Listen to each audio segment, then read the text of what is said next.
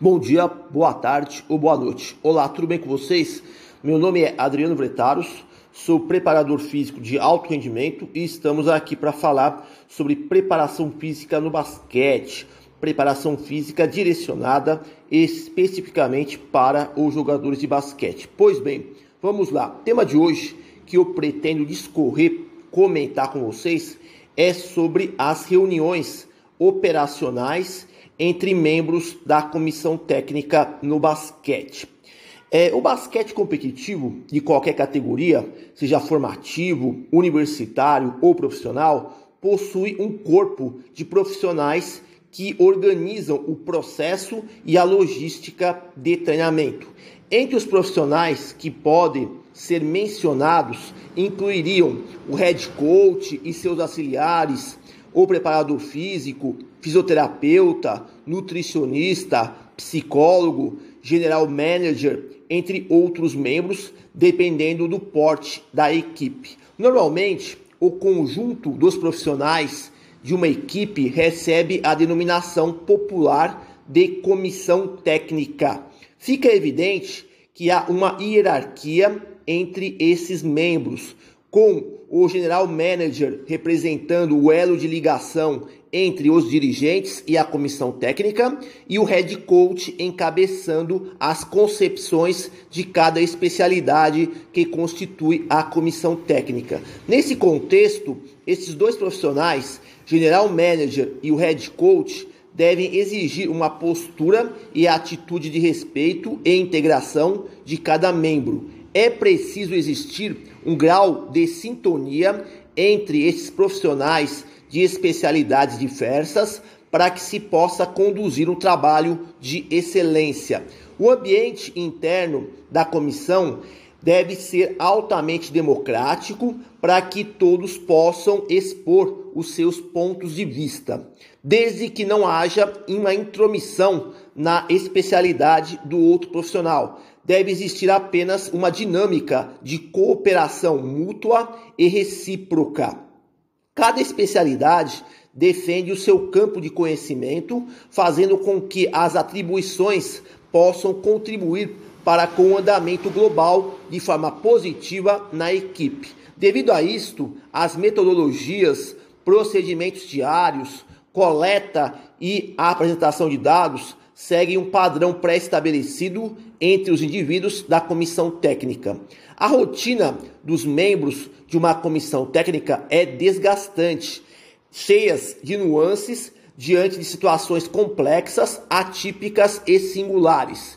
Nota-se uma certa pressão natural que vem de cima dos dirigentes, passando pela mídia, patrocinadores e torcida para que o trabalho resulte em vitórias e títulos. Dessa maneira, um meio valioso para se obter um entendimento consensual na condução do trabalho e atingir resultados grandiosos seria através de reuniões frequentes. Podemos intitular essa organização do trabalho e troca de informações como reuniões de cunho operacional. A regularidade em que ocorrerá essas reuniões depende de inúmeros fatores. Em equipes de alta performance competitiva, reuniões diárias são quase que uma obrigação. Já em equipes de categorias inferiores, pelo menos uma certa frequência semanal será exigida. Em todas as etapas da temporada, as reuniões devem estar presentes, isto é, na pré-temporada, temporada competitiva e no período de transição. As reuniões da comissão técnica podem ser feitas em modo presencial, no qual é o mais recomendado, mas também podem ser efetuadas em modo remoto, ou seja, à distância.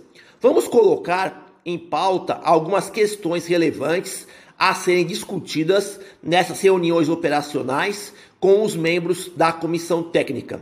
Um período importante para executar esses encontros é antes do início da temporada. Nesse momento, é preciso discutir três objetivos principais atrelados aos aspectos de ordem institucional, da equipe e individual. O objetivo institucional reside no que os dirigentes da agremiação esperam para a temporada que vai começar. Qual o aporte financeiro que o clube se dispõe a gastar na temporada?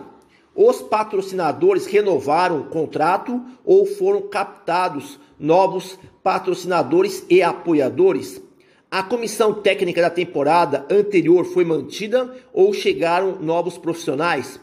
Quantas competições serão disputadas e quais as metas para cada uma delas? Os dirigentes estão satisfeitos com o resultado da temporada anterior? Quais os principais erros que devem ser corrigidos ou evitados? O clube está com a estrutura em condições aptas para os treinamentos?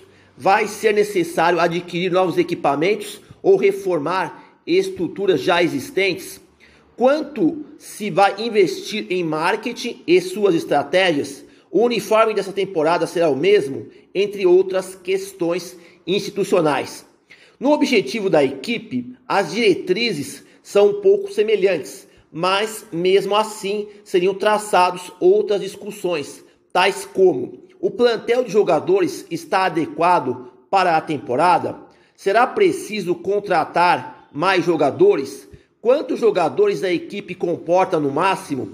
Qual o plantel mínimo aceitável para a equipe?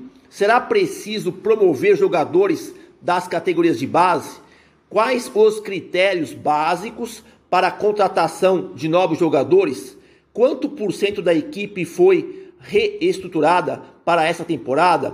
Os jogadores novos estão se entrosando com os demais? Qual a filosofia de trabalho da equipe? Quantos objetivos serão buscados ao longo da temporada? Quantos jogos a equipe vai participar durante toda a temporada? Quantas viagens serão feitas duração média de cada viagem, intervalo entre as mesmas e qual o meio de transporte predominante. A quantidade de sessões de treinamento da temporada atual é menor ou maior que a temporada anterior, entre outros fatores é, da equipe. Em relação aos objetivos individuais, estamos falando da projeção que cada profissional da comissão técnica elabora para a sua função, baseado em erros e acertos, assim como nos objetivos individuais de cada jogador. Nesse ponto, outras indagações seriam levantadas, como por exemplo, o head coach vai empregar o modelo de jogo da temporada passada ou vai construir um novo? O preparador físico vai usar o mesmo modelo de periodização da temporada anterior? O preparador físico recomendou a aquisição de alguma nova tecnologia ou equipamento? Jogadores recém-chegados estão se adaptando bem? Os jogadores novos que chegaram na equipe precisam de algum tipo de atenção especial? O fisioterapeuta recomendou a compra de novos equipamentos? Os horários e a frequência dos treinamentos serão alterados para facilitar o trabalho? Serão feitas métricas individuais de cada jogador durante os jogos? Irá existir métricas de desempenho para cada jogador de acordo com as diferentes especialidades, entre outros fatores relevantes. No dia a dia, essas reuniões operacionais podem ocorrer de forma diária, antes e após os treinamentos. Antes do treinamento, em torno de 30 a 40 minutos, se consegue verificar o plano de treinamento, papel de cada profissional e situações adversas que podem acontecer durante a sessão, tentando sempre eliminar eventuais problemas que podem surgir. Após o treino, é uma reunião para comentar se a sessão atingiu os objetivos propostos e se foi conduzido como o esperado. A ideia dessas reuniões da comissão técnica é que as mesmas estejam presentes todos os profissionais que a compõem, para que cada membro consiga compreender o que se está sendo planejado para a equipe e como o mesmo pode colaborar nesse sentido. Por último, vamos considerar a comissão técnica como uma orquestra no qual as variadas especialidades atuam harmoniosamente na solução dos problemas pedagógicos diários, numa busca constante pela otimização superior do desempenho. Então, termino aqui aquilo que eu gostaria de discutir com vocês sobre as reuniões operacionais entre membros da comissão técnica. Bom, por hoje é só. Espero que vocês tenham conseguido obter alguma informação útil para poder aplicar na sua prática profissional. Agradeço pela atenção, desejo boa sorte a todos e até a próxima.